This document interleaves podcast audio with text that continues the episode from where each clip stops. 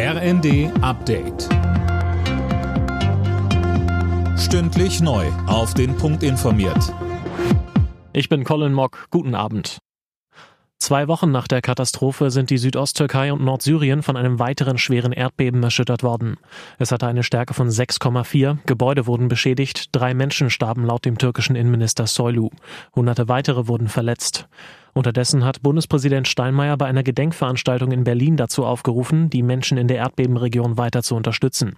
Und er sagte, Wir denken heute Abend auch an die vielen Menschen in unserem Land, die Familienangehörige und Freunde in der Türkei und in Syrien haben, die in den vergangenen Tagen gehofft, gebangt, gebetet und geweint haben und so viele vergeblich.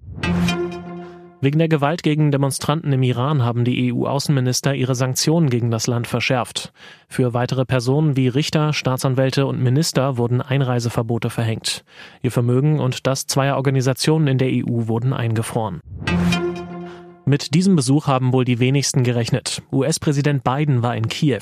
Das Ziel, Solidarität mit der Ukraine zeigen und weitere Militärhilfe ankündigen. Fabian Hoffmann. Und das nicht zu knapp. Weitere 500 Millionen Dollar umfasst das Paket. Darin enthalten sind unter anderem Munition und Panzerabwehrsysteme. Biden sicherte Zelensky die unerschütterliche Unterstützung der USA zu. Und es ist eben nicht nur die materielle Hilfe, sondern auch das wichtige Symbol, das die USA mit diesem Besuch senden, trotz Sicherheitsbedenken. Als die beiden Präsidenten eine Kirche in Kiew verließen, war in der Stadt wie so häufig Luftalarm zu hören.